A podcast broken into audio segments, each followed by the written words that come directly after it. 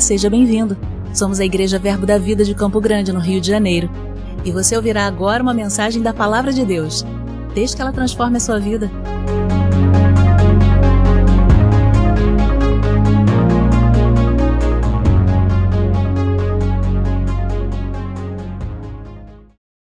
Aleluia. Deus é bom, meu irmão. Qual a sua expectativa para essa noite? O que você tem esperado do Senhor? Porque, sabe, essa é uma igreja da fé. E a Bíblia fala que sem fé é impossível agradar a Deus, porque é necessário que aquele que se aproxima de Deus creia que nele existe e se torna galardoador daqueles que o buscam. Quantos aqui estão buscando ao Senhor?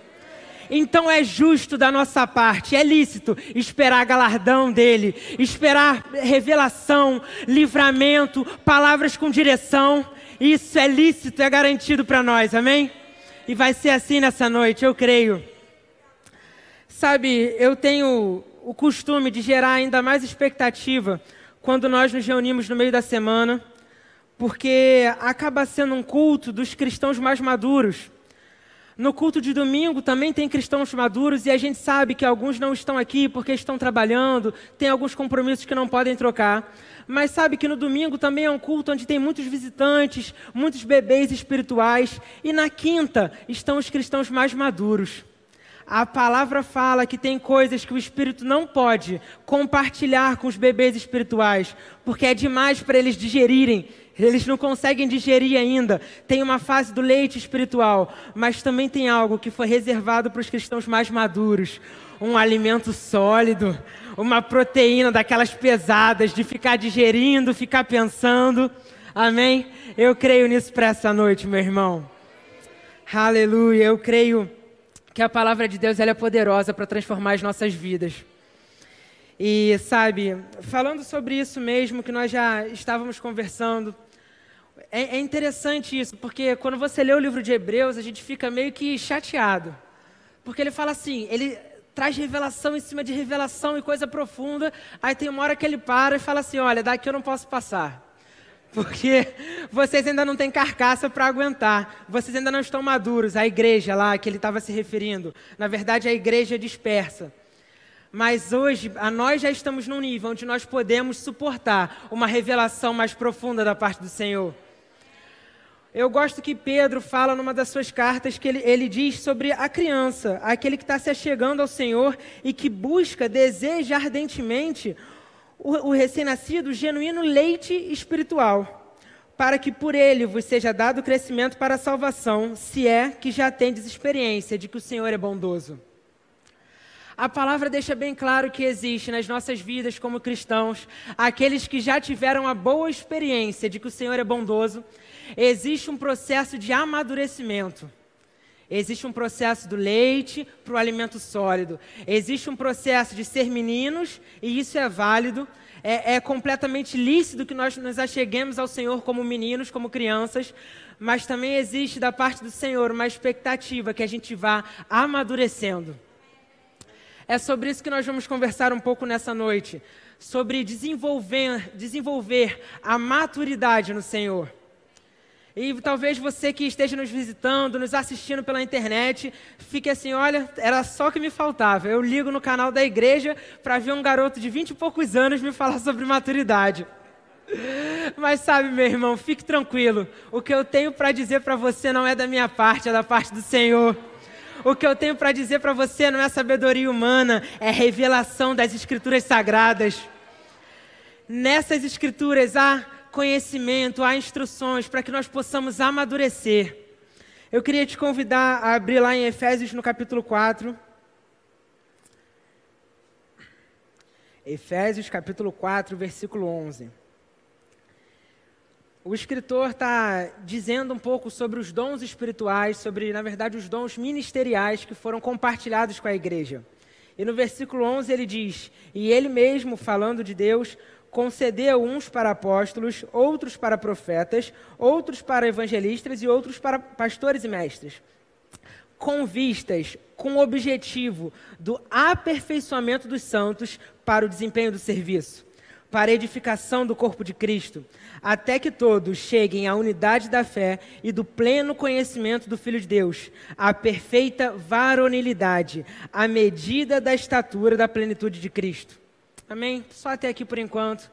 Você sabe que o pastor Josias, ele gosta de falar nisso, né? Varonilidade. É uma palavra que já passa alguma credibilidade. Mas o escritor de Efésios, eu sei que ele está falando sobre os dons ministeriais. Mas o meu o que eu quero pensar desse versículo é qual é o objetivo disso? Qual é o objetivo dos dons ministeriais funcionarem na igreja? O aperfeiçoamento dos santos para o desempenho do seu serviço. Sabe, quando nós somos salvos, a salvação é um momento único é, nesse sentido de nós sermos do novo nascimento. É algo que acontece de repente. A palavra é ministrada em nossas vidas, o Espírito nos convence e nós decidimos aceitar Jesus. Nesse momento, de uma, de uma hora para outra, nós somos completamente transformados em nosso espírito, nós somos salvos. E isso é um, algo que depende de Deus, é, nós acessamos isso pela graça, acessamos isso pela fé, mas não há um esforço da nossa parte para que aconteça essa transformação. O nosso espírito ele é completamente transformado. A palavra fala de retirar o coração de pedra e ser entregue o coração de carne. Isso não, não tem obra nossa relacionada, mas a palavra também fala sobre desenvolver a salvação. A palavra fala que a nossa mente ela não foi salva automaticamente com, com o nosso espírito. E nós temos um trabalho, uma rotina, um dia a dia de desenvolver a nossa salvação. Porque existem coisas da salvação que nós recebemos logo no primeiro dia. Mas existem coisas, aspectos dessa salvação que nós vamos conseguindo acessar ao longo da caminhada cristã. Por isso que nós temos convicção e consciência a partir daquele momento que aceitamos Jesus, de que somos salvos, de que se morrermos vamos para o céu, vamos passar a eternidade com o Senhor. Mas naquele momento a gente ainda não consegue acessar tudo que foi conquistado em Cristo Jesus, todo o pacote da salvação, o pacote da redenção. E é isso que a palavra fala sobre desenvolvermos a salvação. Ela fala mesmo para nós não nos acomodarmos com esse mundo, tomarmos a forma desse mundo, mas renovarmos a nossa mente pela palavra. É um pouco disso que nós vamos fazer nessa noite. Porque esse amadurecimento, ele tem um fim em nós mesmos, de nós conseguirmos acessar essas bênçãos que estão dispostas, nós conseguimos acessar uma vida de plenitude no reino de Deus, mas ele também tem a ver com o outro porque esse aperfeiçoamento dos santos é para o desempenho do seu serviço. Há um serviço que foi compartilhado com os santos, amém? Aleluia. E esse serviço que foi compartilhado com os santos, ele é um serviço individual e um serviço coletivo. É um serviço enquanto ministros da reconciliação, e nós já conversamos aqui sobre isso outro dia, mas é um serviço também como igreja de Cristo, corpo reunido, trabalhando conjuntamente. Eu não sei se você já reparou, mas na nossa igreja existem muitos serviços sendo realizados. A gente chega aqui para um culto, um culto normal, ou então você que está nos assistindo de casa, e antes que esse culto começasse, já existia uma escala do serviço para preparar a igreja. Alguém que abriu a igreja, alguém que limpou a igreja, alguém que preparou os equipamentos, cada uma dessas pessoas está fazendo a sua justa contribuição. Uma contribuição de um corpo que é vivo e ele mesmo gera o seu próprio crescimento um corpo onde cada um tem a sua função, de forma que não há sobrecarga, de forma que não há uma pessoa que é o suprassumo da fé e carrega tudo sozinho, mas cada um de nós somos parte de um grande time do Senhor.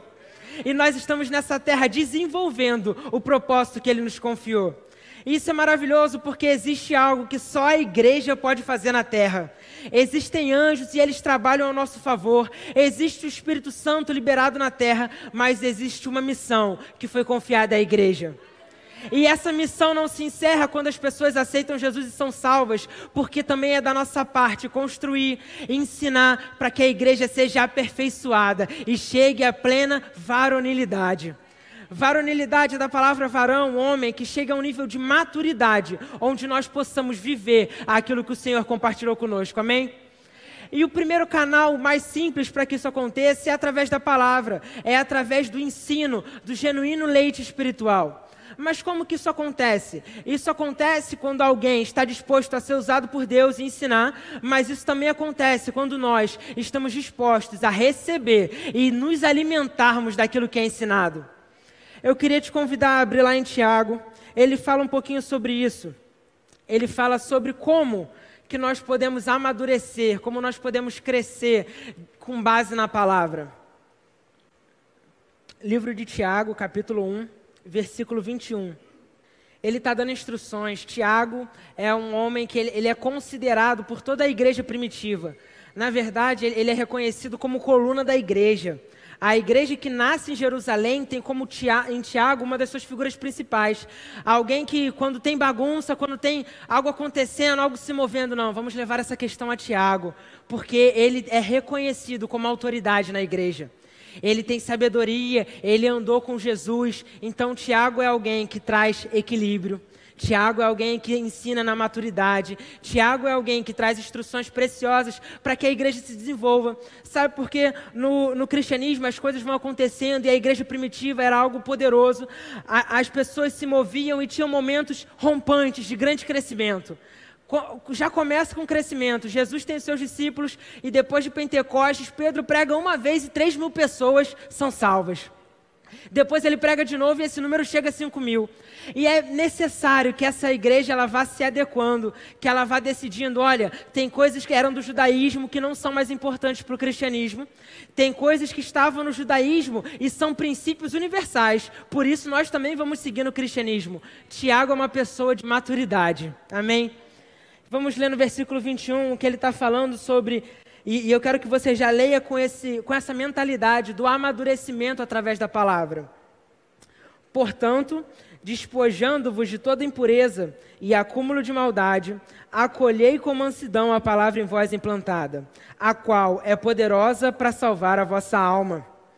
Tornai-vos, pois, praticantes da palavra, e não somente ouvintes, enganando-vos a vós mesmos, porque se alguém é ouvinte da palavra e não praticante, assemelha-se ao homem que contempla num espelho seu rosto natural, pois a si mesmo se contempla, e se retira, e para logo se esquece de como era sua aparência.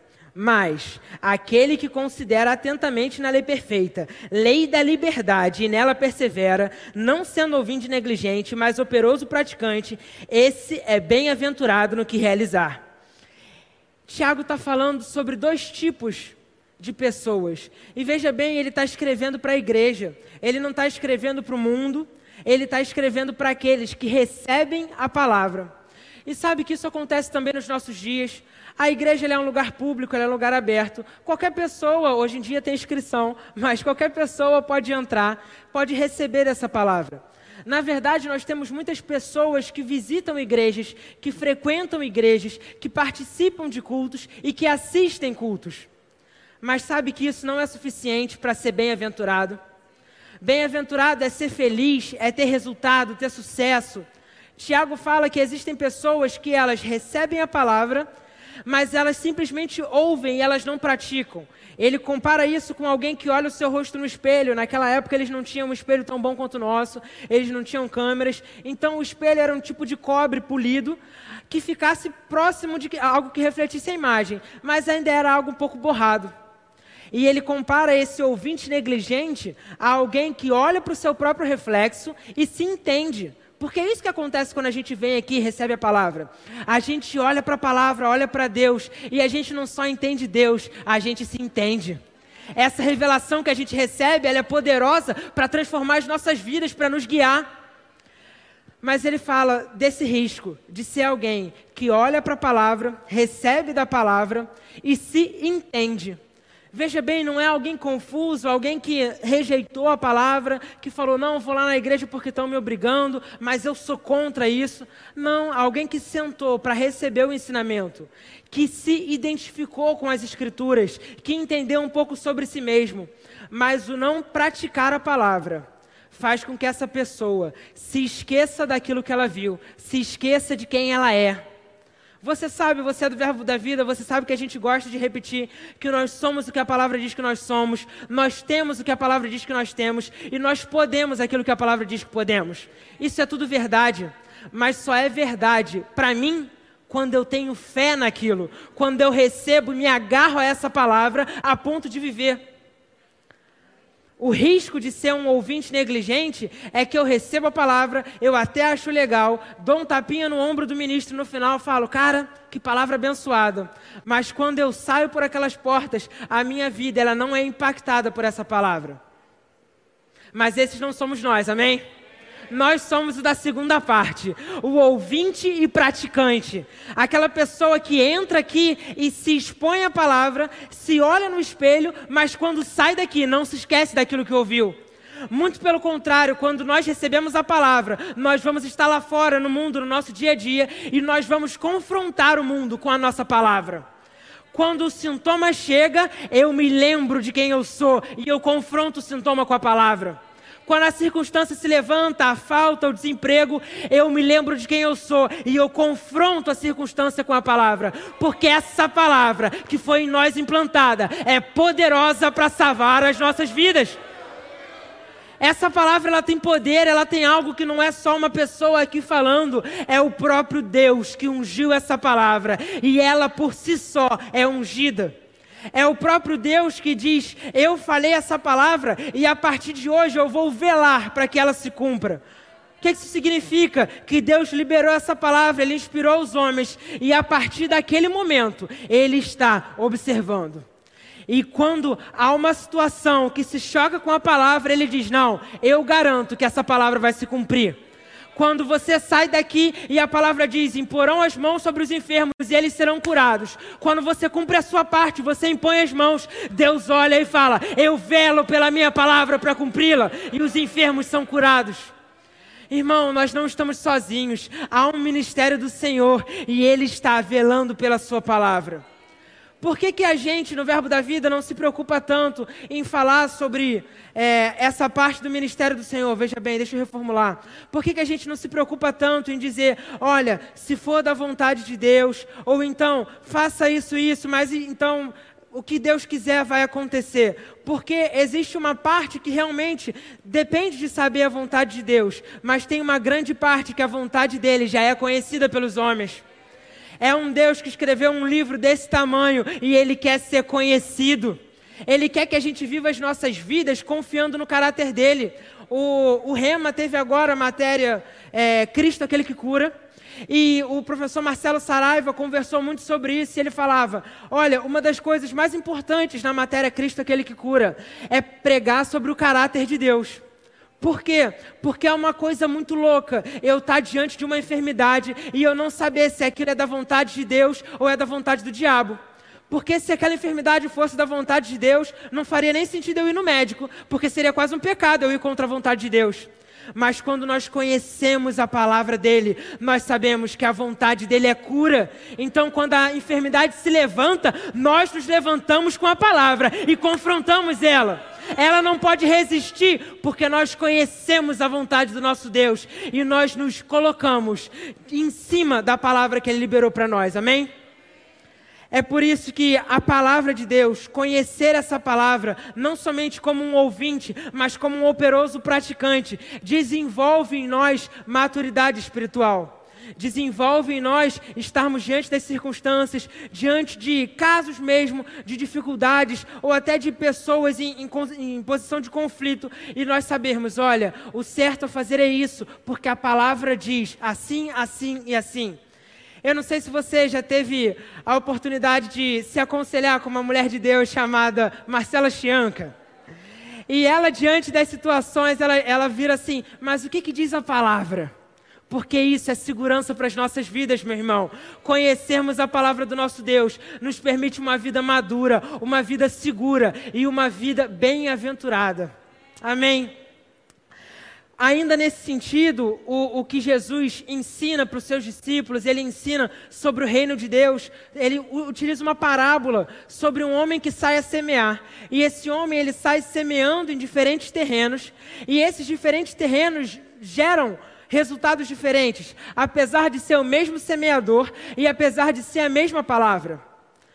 E Jesus fala aquilo para as multidões, mas há um momento em que Jesus está com seus discípulos e os discípulos pedem a ele uma explicação sobre essa parábola. Você não precisa abrir, mas Jesus fala em Mateus 4, no versículo 14: O semeador semeia a palavra. Esse é um primeiro ponto porque a gente pode até tentar pensar uns princípios disso para falar sobre dízimos e ofertas, para falar sobre alguns outros assuntos, mas é importante que a gente tenha consciência de que o que Jesus está falando é que o semeador semeia a palavra. E ele fala no versículo 15: são estes, ou, ou, o tipo de terreno à beira do caminho, é onde a palavra é semeada, e enquanto a ouvem, logo vem Satanás e tira a palavra semeada neles. A, a, um evangelho também diz que eles não entendem e por isso Satanás vem e rouba a palavra deles.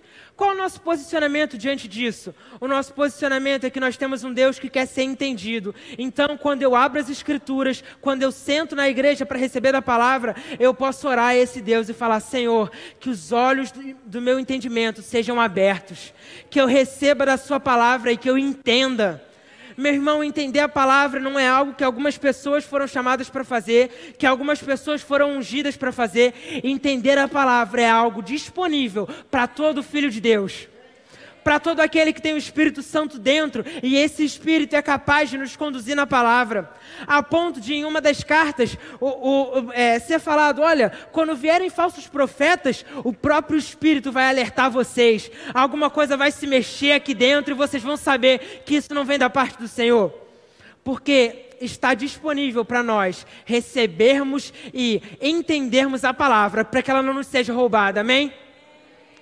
Ele também fala sobre um outro tipo de solo.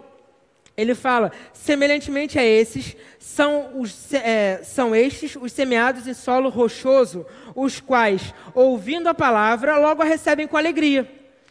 Mas eles não têm raízes em si mesmos, sendo antes de pouca duração. Em lhes chegado a angústia ou a perseguição por causa da palavra, logo se escandalizam. Ou seja, logo abandonam Veja bem, meu irmão, isso é algo ao, qual, ao que estão suscetíveis todos nós. Não é algo que, que a gente possa falar, não, comigo não vai ser assim simplesmente. Mas nós devemos estar atentos para que nós não sejamos em nosso coração como um solo rochoso. Um solo que recebe a palavra, mas ela só, a semente da palavra só penetra ali no comecinho, numa areia muito fina. E, e qual o perigo disso? Porque as adversidades vão se levantar para todos. E as perseguições também vão se levantar para aqueles que receberem a palavra. É muito comum que quando nós recebemos uma palavra ou quando nós nos posicionamos em fé, logo o inferno se move para tentar confrontar aquilo que a gente recebeu. Então, se você faz uma oferta muito grande, crendo que aquela oferta é uma direção do Senhor, logo alguma coisa quebra. Para falar assim, ih, não vai dar para consertar, não. Você gastou o dinheiro lá, como é que vai ser agora? Ou então alguém traz uma palavra sobre você, para o seu ministério, para aquilo que Deus te chamou, e logo no dia seguinte uma circunstância se levanta para tentar confrontar a palavra. Mas nós não somos o solo rochoso, nós não vamos deixar que isso seja superficial. Essa palavra vai penetrar em nós, nós vamos estar abertos para que ela desenvolva raízes são essas raízes de receber a palavra, entender e praticar que vão permitir que venha um, um dia ruim, venha o sol para tentar queimar essa, essa planta, isso que está sendo gerado, mas essas raízes profundas vão nos manter seguros. Ele ainda fala de um outro solo. Os, os, outros, os solos semeados entre os espinhos, são os que ouvem a palavra, mas os cuidados do mundo Pega isso, meu irmão. Os cuidados do mundo, a fascinação da riqueza e as demais ambições concorrem, sufocam a palavra, ficando ela infrutífera. O que, que ele está dizendo aqui? Esses corações, esses solos, são solos onde a palavra é semeada, mas ali existem outras coisas. Os espinhos, eles são outras plantas, eles são pragas, mas eles são outras plantas que vão concorrer, vão disputar. Se, se, você lembrar daquela aula de biologia, você lembra que tinham plantas que concorriam, que disputavam recursos no solo, que disputam a luz do sol. Ah, o nosso pastor gosta de uma pregação sobre a embaúba, sobre tipos de, de, solo, tipos de árvore que vão nascer em determinado tempo, porque existem árvores que nascem no começo, mas depois outras árvores chegam e tampam o sol, e essas árvores de baixo não conseguem se desenvolver. É disso que ele está falando. Ele está falando sobre os cuidados do mundo competirem com a palavra que nós recebemos. E esses cuidados do mundo sufocarem a palavra. Irmão, talvez quando a gente leia a fascinação das riquezas, a gente ache muito tranquilo. Fala, olha, não é comigo. Eu não estou nessa sina louca de viver para dinheiro. Eu estou tranquilo, não é comigo. Mas os cuidados do mundo podem ser coisas lícitas. Podem ser cuidados mesmo, coisas que nós precisamos cuidar, que nós precisamos fazer, mas elas não podem competir no mesmo nível que a palavra em nós implantada. A palavra ela tem um lugar especial em nossas vidas, porque sabe, se nós não damos atenção à palavra, nós não vamos ter força e conhecimento para os cuidados desse mundo. Se eu acordo muito cedo, vou dormir muito tarde, trabalhando o dia todo, e trabalho é lícito, mas não tem no meu dia um momento de oração, um momento de leitura da palavra, os cuidados do mundo vão sufocar a palavra e eu vou estar desprotegido. Essa palavra que é poderosa para salvar as nossas vidas não vai conseguir frutificar. E ainda tem um último solo, graças a Deus que tem um último solo, que ele fala: os que foram semeados em boa terra são aqueles que ouvem a palavra e a recebem, frutificando a 30, a 60 e a 100 por um. Você tem coragem de se identificar nas Escrituras? Então diga: Eu sou esse bom solo. Glória a Deus, meu irmão. Nós somos desses que recebem a palavra, que estão expostos, abertos para receber essa palavra e ela penetrar. Mas não só ela vai penetrar, como ela vai crescer. Nós vamos praticar aquilo que nós ouvimos e nós vamos frutificar, ao ponto de termos frutos para nós mesmos e para alimentarmos uma geração. A, pronto, a ponto do nosso trabalho, daquilo que nós fazemos, ser sustento para nós, mas também ser sustento para os outros. Essa é a poderosa palavra em nós implantada, a qual é poderosa para salvar as nossas almas. Aleluia, meu irmão. Isso é algo que não deve ser tirado de nós por desatenção ou pelos cuidados dessa vida, porque sabe, a própria era que nós vivemos, ela é uma era que ela não coopera com a palavra, ela compete com a palavra. É por isso que ele fala dos espinhos. Por quê? Porque nós vivemos debaixo de um tempo, debaixo de um século, de um mundo que não está sobre o governo completo do nosso Deus. E por isso que as coisas competem com a palavra. Os espinhos tentam sufocar a palavra, porque existe nessa era um príncipe dessa era, um príncipe desses tempos, e ele tenta trabalhar para que essa palavra não gere resultado em nós mas nós temos sido ensinados nesse caminho para que nós não estejamos suscetíveis a ele. Pelo contrário, a palavra em nós implantada vai frutificar. E sabe, não, não existe somente essa forma de sermos ensinados na palavra. E é bem verdade que essa palavra ela se desenvolve de forma genérica. Existem palavras para a igreja de Cristo, mas existem palavras também que são específicas para cada um de nós. O Espírito Santo ele tem compartilhado partes de um grande plano com cada um de nós nessa noite, com cada um de nós ao longo das nossas vidas, aquilo que nós olhamos e queima dentro da gente, dentro da igreja, fora da igreja, existem pessoas que passam por um sinal e vem um pedinte e elas falam: misericórdia, alguém deveria ajudar essas pessoas. E existem pessoas que passam pelo mesmo pedinte e falam: misericórdia, como eu posso ajudar essas pessoas? Existem pessoas que vão passar um, um, vir num culto da igreja vão falar assim: o som tá ótimo, que louvor abençoado, que ministério de música excelente. E existem outros que vão falar: o, o som tá ótimo, o louvor foi ótimo, mas o baixo estava desafinado. Eu nunca vou saber quando o baixo está desafinado, meu irmão. O Daniel, ele pergunta para mim às vezes assim: pô, e aí, gostou do som? Aí eu falo. Porque eu não faço ideia se tá bom ou se tá ruim. Por quê? Porque isso não faz parte do meu propósito, daquilo que o Senhor me chamou. Mas para o Daniel, aquilo faz parte do propósito dele. E ele acorda de manhã com uma música e ele dorme com uma música. Porque a vocação do Senhor para a vida dele tem a ver com isso. Amém? Assim, todos nós, a nós foi confiada uma palavra. Talvez por um profeta do manto que virou para você e disse: Ei, varão valioso, terra, manto. Glória a Deus pelos varões, amém? Glória a Deus pelas irmãs do coque. E às vezes, talvez com coque ou sem coque, alguém chegou para você e liberou uma palavra, uma profecia da parte do Senhor sobre qual é a sua parte nesse grande plano. Ou talvez não, talvez em oração no seu quarto, o Espírito compartilhou. Ou mesmo através da leitura da palavra, tem aqueles versículos que queimam, que você sabe que te puxam. Meu irmão, isso tem a ver com o nosso propósito nessa terra. E sabe que muitas vezes essa palavra, esse propósito, ele é liberado para nós e as, as, circunstâncias, ou mesmo o próprio Deus desse século, o príncipe das, da potestade do ar, Satanás, ele tenta roubar esse propósito que foi confiado a nós. Ele tenta roubar como? De várias formas, mas uma delas é tentando nos dizer que nós não temos o que é necessário para cumprir aquela palavra. Seja porque aquilo é grande demais e nós não temos os recursos materiais para cumprir aquilo, seja porque nós não somos bons o suficientes e não temos os recursos espirituais para cumprir aquilo. Mas sabe que quem nos dá essa palavra, quem nos chama, é responsável por nos garantir? O Deus que confiou no seu coração um sonho que é muito maior do que você, uma instituição, um projeto que é muito maior do que o seu orçamento, ele garante os recursos para que aquilo seja feito.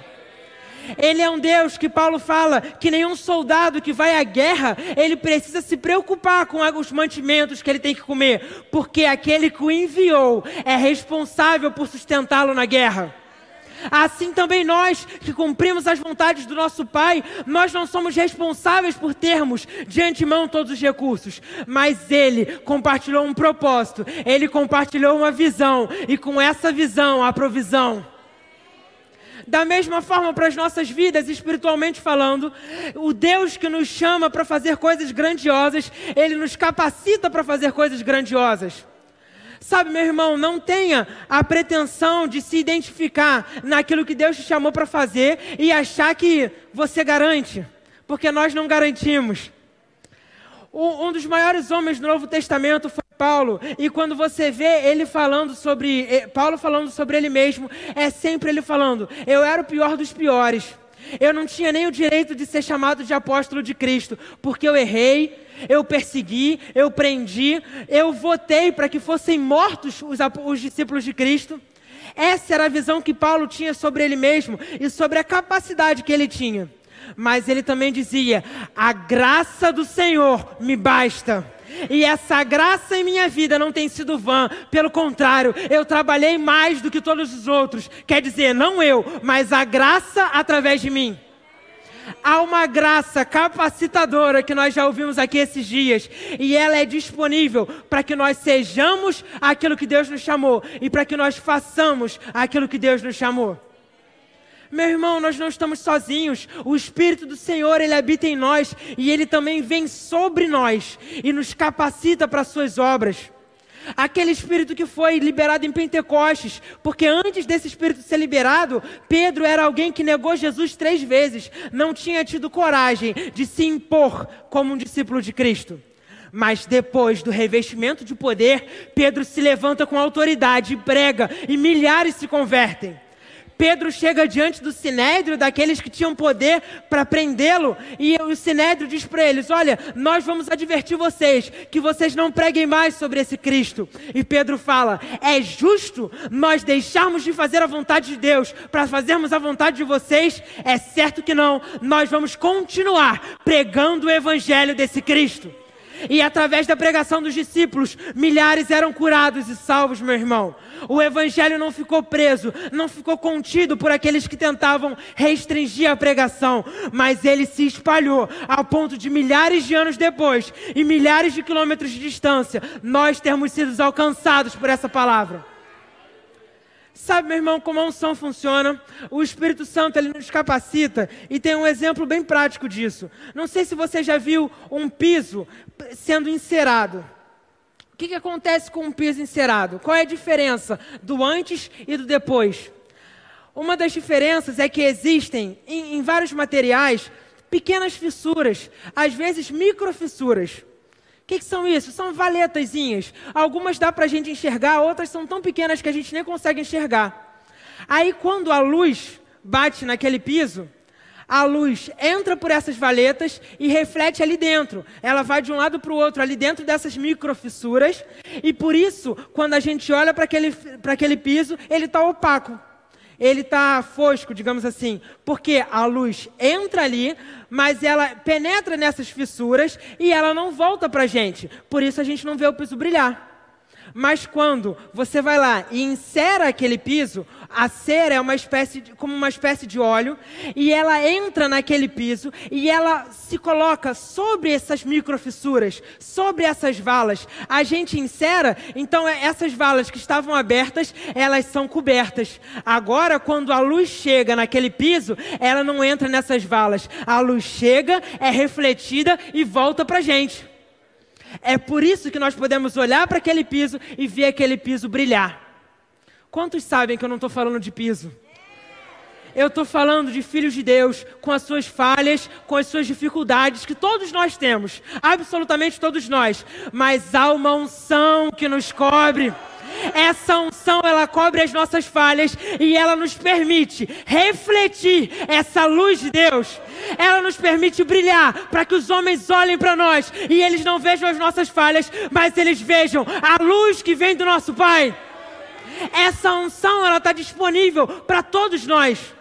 Porque o Deus que nos dá a visão, que nos dá a palavra, Ele também nos dá a provisão, Ele libera uma unção sobre a igreja. Amém, meu irmão? Uma unção para nós cumprirmos aquilo que Ele tem confiado a cada um de nós especificamente. Eu gosto muito do apóstolo Paulo quando ele está numa. Ele está se, se, justificando perante Festos. E, ele está, na verdade, acho que perante o rei Agripa. Festos é outro cara que está ali no comando também. Mas Paulo está contando um pouco da sua história, porque ele tinha sido preso e ele tinha acusações contra eles. Então Paulo está se justificando, está contando a sua história. Ele fala: Olha, eu sou fariseu, eu fui ensinado em todos os princípios do judaísmo. Todos esses caras que estão me acusando, eles eram meus amigos. A gente cria na mesma coisa e esperava a mesma coisa a manifestação do Messias. Mas quando o Messias chegou, eles não acreditaram no Messias e eu também não. De tanto que eu persegui aqueles que eram do caminho, eu prendi, eu fiz, eu torturei eles ao ponto deles negarem o Cristo. Mas aí ele conta também que certa vez ele estava indo no caminho de Damasco com cartas dos sacerdotes para prender os seguidores de Jesus e de repente uma grande luz se levanta sobre ele, ele cai do seu cavalo e ele vê o Senhor, o poderoso Rei da Glória. De tanto que Jesus nem se apresenta para ele, mas Paulo não fala como um igual, ele fala: Quem é você, Senhor? Porque ele sabe que aquele poder que estava se manifestando diante dele era de alguém poderoso, alguém da parte do Senhor. E ele fala para o rei Agripa: Olha, rei Agripa, desde que aquilo aconteceu, a minha vida mudou. Porque esse Jesus que se manifestou, ele não só me mostrou quem eu estava perseguindo, que Jesus fala: Paulo, Paulo, por que me persegue? Saulo, Saulo, por que me persegue? Meu irmão, você já parou para pensar que Jesus morreu antes de Paulo perseguir qualquer um?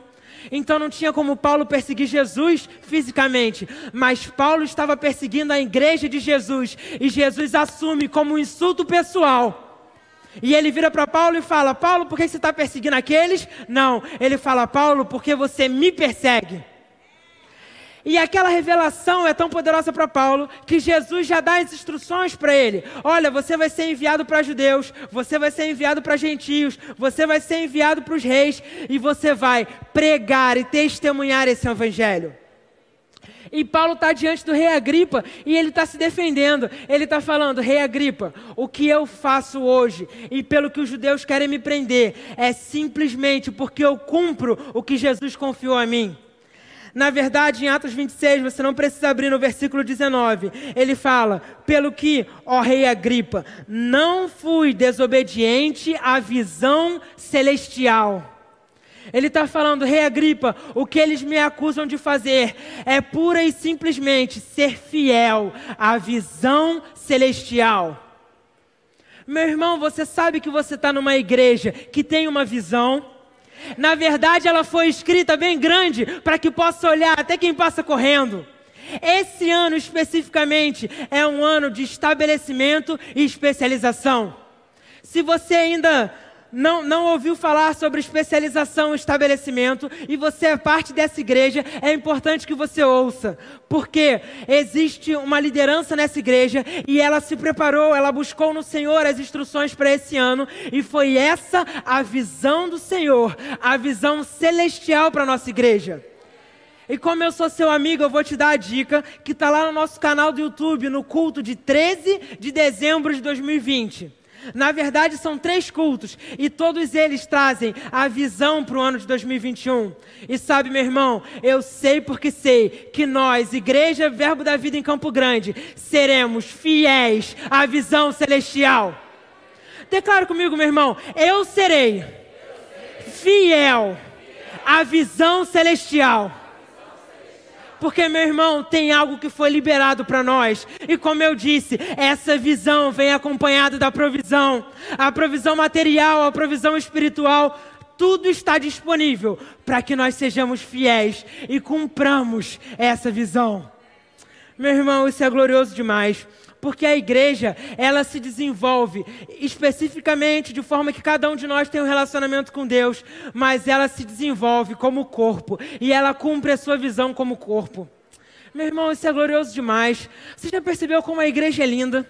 Você já percebeu que no nosso na nossa plataforma existem pessoas brancas, pardas e pretas. Você é feliz porque a nossa igreja não é um lugar de segregação?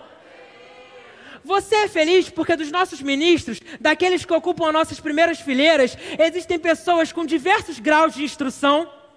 Existem pessoas que foram até um nível que, se, que estudaram o básico, existem pessoas que foram para a faculdade, existem até mesmo doutores no nosso meio, meu irmão. Isso é um privilégio.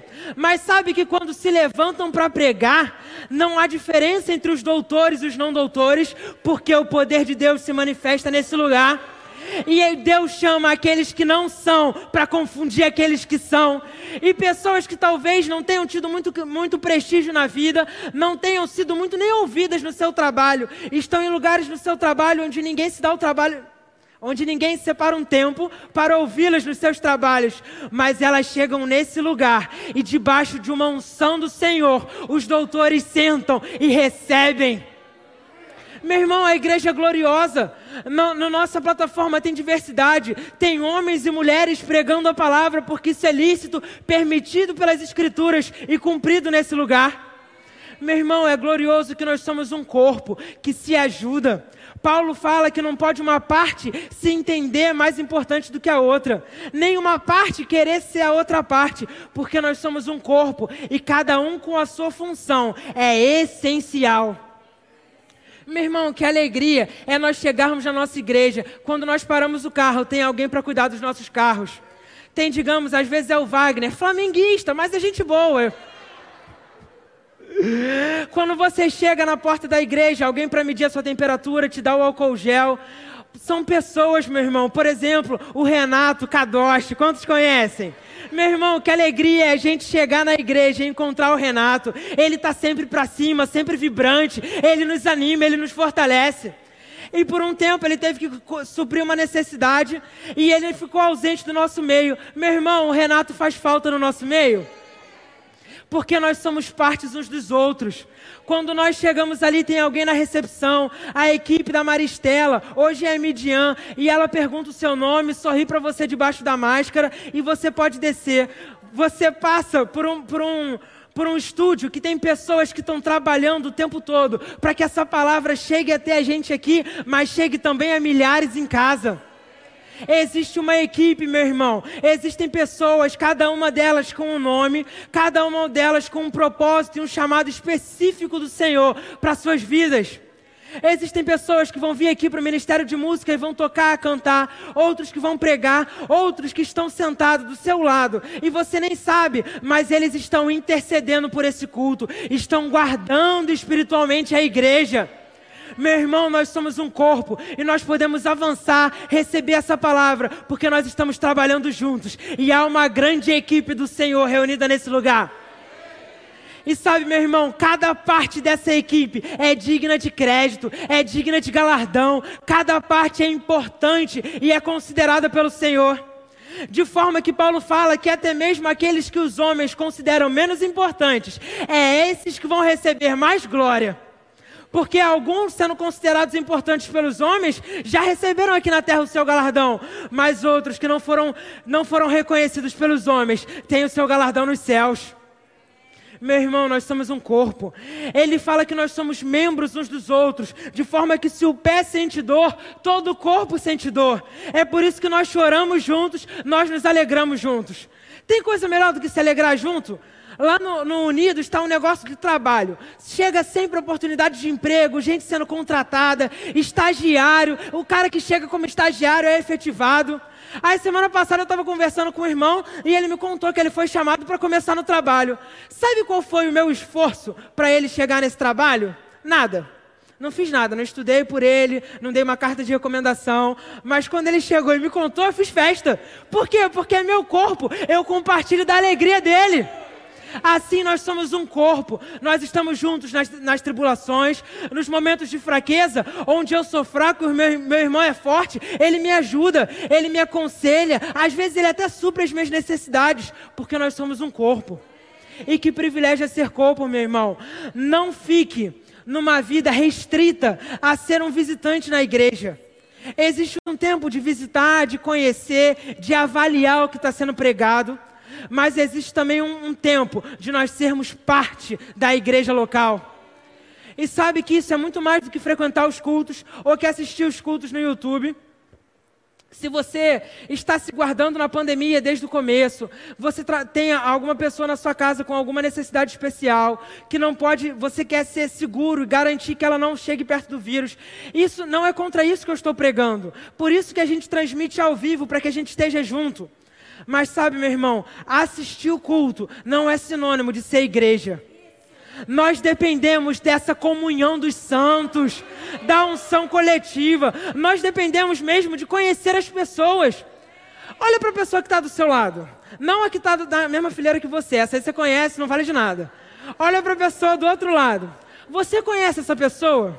Você já trocou uma palavra com ela? Sabe, meu irmão, ele é seu irmão mas ele também é parte do corpo de Cristo. Paulo diz que nós não somos somente membros, mas nós somos partes uns dos outros. Isso significa que a gente está tão entrelaçado, tão junto, que não dá nem para discernir exatamente quem sou eu, quem é ele. Nos olhos espirituais, nós somos partes uns dos outros. Por isso que é importante a gente se conhecer. Que sabe que a gente não chegue na igreja faltando um minuto para começar e saia logo no minuto que o culto acaba. Talvez com a pandemia é importante a gente ir embora mais cedo, beleza. Mas quando a gente está num tempo normal, que a gente tenha convívio de igreja, que a gente conheça as pessoas. E na pandemia a gente está virtual. O nosso discipulado está virtual também, meu irmão.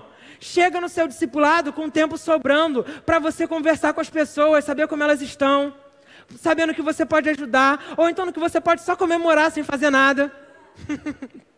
Nós somos corpo de Cristo, partes uns dos outros. E eu quero falar uma coisa para você. Se você está nessa igreja ou ouvindo pela internet, mas você se identificou com o Verbo da Vida em Campo Grande e você está ainda apenas frequentando os nossos cultos, existe muito mais disponível da parte do Senhor para você. Existe um pacote completo. E você não está aproveitando tudo que esse pacote tem. Esse pacote tem companheirismo, tem ajuda mútua, tem conhecer uns aos outros, ser ajudado, ajudar. Meu irmão, é importante demais que você se envolva. Da forma como você puder nesse momento. Se você não está frequentando, seja fiel no, no, no, seu discipulado, no grupo do WhatsApp, na, na reunião lá pelo, pela internet. Meu irmão, que nós sejamos partes uns dos outros, para que a gente não tenha nada que é nosso por direito roubado. Inclusive o amadurecimento. Porque a palavra fala que o amadurecimento também está ali nessa justa cooperação. Porque fala que um machado afia o outro. Nós somos, às vezes, até mesmo, sabe, as, as divergências, alguma discussão, uma diferença de opinião que eu tenho com meu irmão, até isso é usado para o meu amadurecimento. E isso é importante. Por isso, se você está nessa igreja e você ainda está pairando assim. Vem no culto, chega cedo, chega tarde, sai cedo, não conhece ninguém. A nossa vontade é te conhecer e que você nos conheça. Por isso, procure a liderança da nossa igreja, participe de um grupo de discipulado. Isso é importante demais. Seja fiel no grupo de discipulado. Porque é parte da visão da igreja para que nós sejamos pastoreados. O grupo de discipulado é a visão de Deus, meu irmão. E além disso, se envolva, trabalhe. Amém ou não amém, Tiago? Trabalhe, meu irmão. Procure onde você possa ser útil. E esse dom que o Senhor depositou na sua vida, ele possa começar a ser exercitado. E mesmo que você saiba, ah, Gabriel, o meu chamado é para isso. Para isso não tem vaga no momento. Ou para isso a visão da igreja é que ninguém se candidate, mas que seja escolhido. Meu irmão, seja útil onde há uma necessidade. A gente está fazendo questão de, nos nossos avisos, deixar bem claro quais são as necessidades, aonde tem vaga para a gente poder trabalhar, para a gente poder cooperar. E sabe, isso também faz parte do aperfeiçoamento dos santos para o serviço. A justa cooperação dos santos, uma igreja que produz o seu próprio crescimento. O trabalho é, é ótimo, meu irmão. Sabe por quê? Porque quando você entra numa escala, você já tem um líder, alguém que vai saber o seu nome e vai conversar com você. Você também tem colegas de escala que vão trabalhar com você, que vão te conhecer, que vão saber o seu nome, você vai saber o nome deles. Se acontecer alguma coisa com você, se você faltar por um tempo, essas pessoas vão querer saber de você. Talvez se você sentar na última fileira, o pastor não vai saber te dizer quando você veio, quando você não veio, quando você está precisando de alguma coisa, quando você não está. Mas essas pessoas que estão lado a lado com a gente, essas sim vão saber da gente e vão até mesmo sinalizar quando necessário. Olha, o irmão tal está passando por uma dificuldade. Pastor, ele está precisando de ajuda, ele está precisando de um aconselhamento, ele está precisando ser resgatado. A igreja é para isso, meu irmão, nós somos um corpo. E é nesse, nessa mútua cooperação dos santos que nós também somos amadurecidos. Amém? E já caminhando para a gente encerrar, a gente vai falar sobre como nessa, nesse amadurecimento, tanto pela palavra quanto no serviço no corpo de Cristo, como nós nos mantemos firmes e convictos. Eu queria que você abrisse lá em 2 Coríntios, no capítulo 4. Aleluia, meu irmão. Deus é bom, amém? E se você já pensou, se a, se a flecha já chegou na sua mente, o dardo que falou assim, mas ele está falando isso para outros. Eu não estou falando para outros, não, estou falando para você. E se alguém falou assim, ah, mas eu não sei, eu não sei nada que eu possa ajudar, não tem problema. Tem alguns departamentos que não precisa saber nada, a gente ensina, a gente quer ter você junto, disposto. Amém? Não fica de fora, meu irmão porque é glorioso demais ser igreja. E não dá para ser igreja sozinho o tempo todo, é algo coletivo. E o apóstolo Paulo, ele, ele é esse homem que ele está cumprindo o chamado que Deus tem para ele. Ele é esse homem que está amadurecendo naquilo que Deus tem chamado ele. Mas sabe que existem também circunstâncias que se levantam contra a vida do apóstolo Paulo. E das, um dos sinais de maturidade é ser guiado pelas circunstâncias. O que é ser guiado pelas circunstâncias? Se tudo aconteceu bem, então Deus está me reconhecendo, Ele está dizendo que está tudo certo com, o que eu estou fazendo. E se tudo aconteceu mal, é porque eu estou errando em alguma coisa. Pela palavra é fácil a gente ver que isso não é verdade, porque Saul vence a batalha, vence a guerra que estava as pessoas em perigo. Ele vai lá como rei e vence. O que, que o profeta chega para ele e fala? Saul, você fez tudo errado. Hoje o reinado passou de você. Se Saul fosse guiar pelo que ele está vendo, pelas circunstâncias, pelos acontecimentos naturais, ele vai achar que Deus se agradou dele. Mas o que o profeta diz é que Deus não se agradou dele. Por outro lado, o apóstolo Paulo, se esforçando, abdicou da sua vida, da sua família, de tudo que ele tinha, para cumprir o propósito que Deus confiou a ele. Ele foi fiel à visão celestial. E mesmo assim, acontecem traições, frustrações, prisões, tortura, naufrágios. Se a gente for se guiar pelas circunstâncias, a gente vai fazer igual o povo da ilha de Malta, que vai falar: esse aí pecou feio, porque sobreviveu ao naufrágio, veio a cobra e veio matar ele. Mas o que que Paulo faz? Sacode a cobra no fogo e continua cumprindo a carreira, porque ele estava sendo fiel. E é por isso que esse apóstolo Paulo, ele vai falar sobre aflições. E sabe, eu não quero que você olhe para essa ministração e ache que eu sou um jovem imaturo de achar que, que guardar a palavra, que cooperar com o serviço dos santos é algo de flores e, e alegria todo dia, no sentido. Alegria é mesmo, mas de só boas circunstâncias. Não é, também tem desafios, aflições. E se talvez você não ache que eu tenho aflições suficientes para falar disso com você com honestidade, eu estou chamando Paulo para conversa, porque ele tem. E ele fala assim: Paulo, falando das aflições dele, porque essas aflições. É, eu, desculpa, eu estou lendo numa outra versão. É importante que eu te diga isso. A nossa versão é ao meio da revista atualizada. Eu estou na nova versão transformadora. Você pode só ouvir. É, 2 Coríntios 4,17. Se a galera da nossa multimídia tiver NVT, nova versão transformadora. Se não tiver, fui eu que não avisei, está tudo certo. 2 Coríntios 4,17, na nova versão transformadora. Pois essas aflições, pequenas e momentâneas, que agora enfrentamos, produzem para nós uma glória que pesa mais que todas as angústias e durará para sempre. Portanto, não olhamos para aquilo que podemos ver, em vez disso, fixamos o nosso olhar naquilo que não se pode ver Pois as coisas que agora vemos logo passarão, mas as que não vemos durarão para sempre. Meu irmão, o que o apóstolo Paulo, esse homem que passou por grandes angústias e grandes aflições, está dizendo é que essas grandes e essas pequenas e momentâneas aflições não se comparam ao peso de glória de cumprir a palavra de Deus. Ele está falando que os olhos dele não estão naquilo que podemos ver hoje, mas os olhos dele estão naquilo que não se pode ver, na eternidade, na poderosa vocação do Senhor e no galardão que ele tem destinado a todos aqueles que cumprem o seu chamado. Meu irmão, isso é tão glorioso que o, pastor Tiago Borba, do Verbo da Vida em Campina Grande, da nossa sede, ele estava fazendo uma pregação e eu achei muito engraçado. Sabe por quê? Porque a, pregação era sobre consciência de eternidade.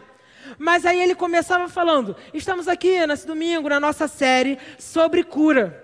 Aí eu falei, ué, é cura ou é eternidade? O que esse cara está falando? Fui conferir o título, era eternidade. Fui conferir a ministração, o que ele estava falando era sobre cura. Por que isso tinha a ver? Porque ele estava falando que quando nós temos a revelação de que a cura já se manifestou na vida eterna que nós temos, as doenças não podem se levantar contra nós. E isso não é uma consolação, como quem diz: olha, mesmo que a doença mate, você tem a vida eterna. Mas é um princípio que vem antes. Nós já somos vivificados em Cristo Jesus. Nós já temos a vida eterna hoje e vamos desfrutar da eternidade com o Senhor. Meu irmão, a morte não tem mais domínio sobre nós. É por isso que nós podemos nos mover em autoridade, em poder, porque a morte tinha um poder, uma legalidade, que era o pecado, mas em Cristo Jesus ela foi derrotada. E isso já começou, de forma que hoje nós já temos a vida eterna, mas isso está progredindo até um grande dia do Senhor. E nesse grande dia, a morte será derrotada de uma vez por todas, lançada no lago de fogo. Não haverá mais morte, doença nem dor. Mas enquanto esse grande dia não chega, nós desfrutamos hoje das maravilhas do mundo vindouro. E agora sim, eu quero que você abra em Hebreus 2. E aí eu vou ser honesto com você e vou usar a versão que a gente usa.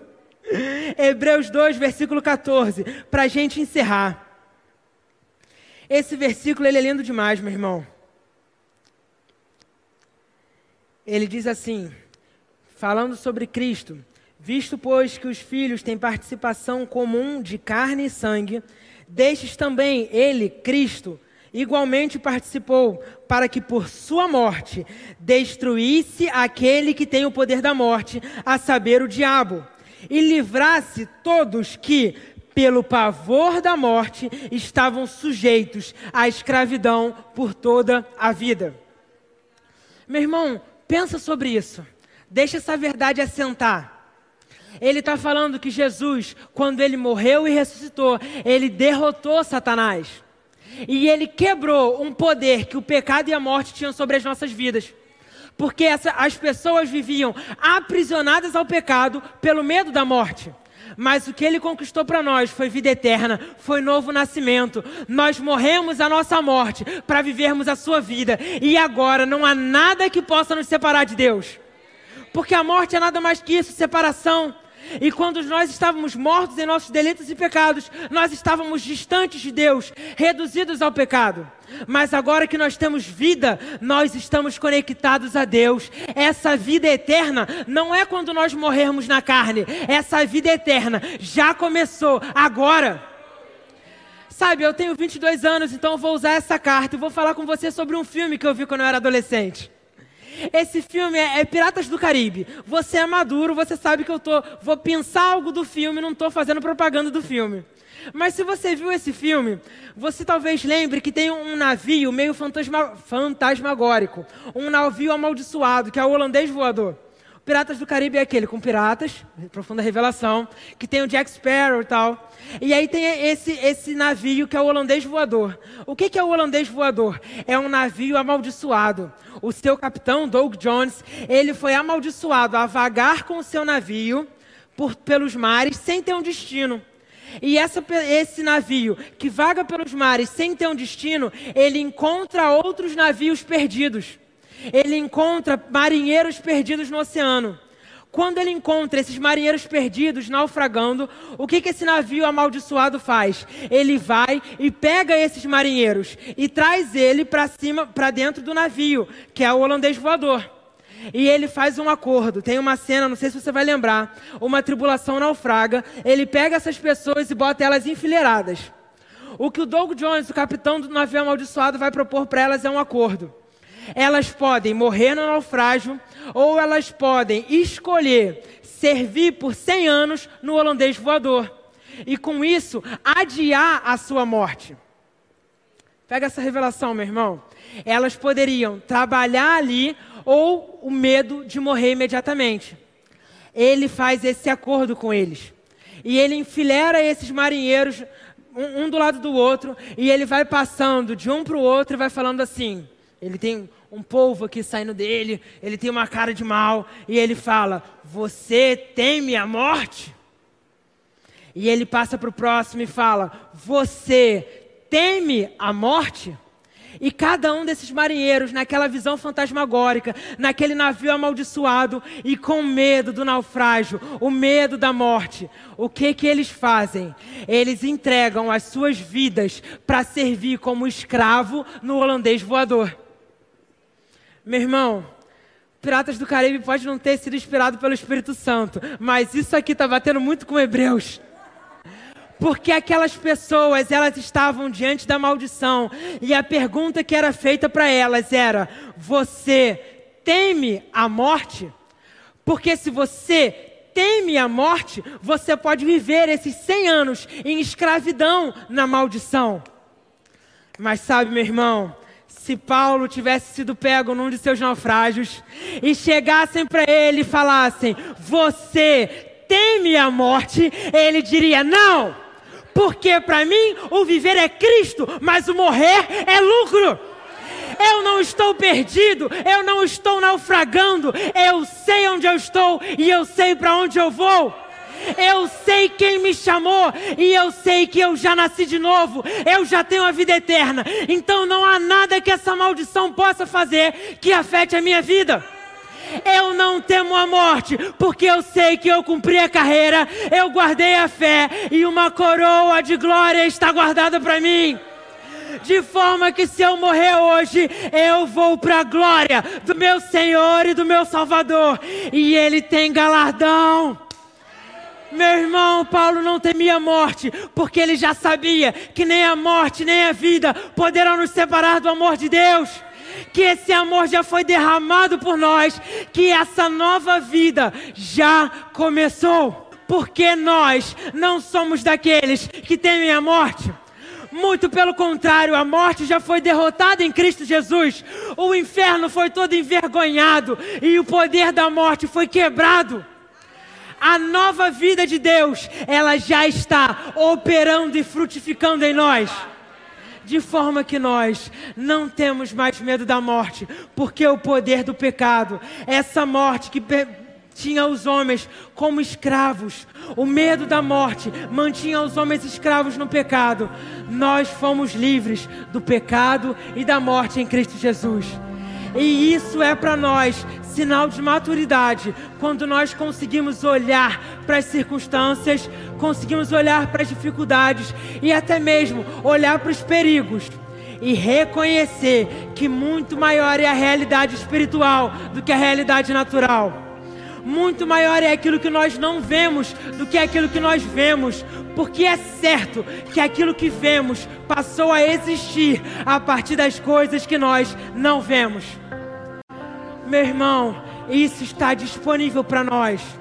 E é como um bálsamo nós não vivermos aqui prostrados, submetidos ao pecado e à morte, porque nós já nascemos de novo em Cristo Jesus essa nova vida não vivemos mais na carne, mas vivemos a vida do Filho de Deus. Amém, meu irmão? Seja abençoado na prática dessa palavra.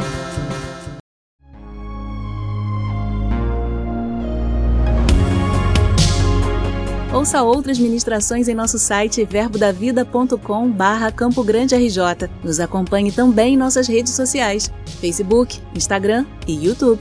Seja abençoado na prática dessa palavra.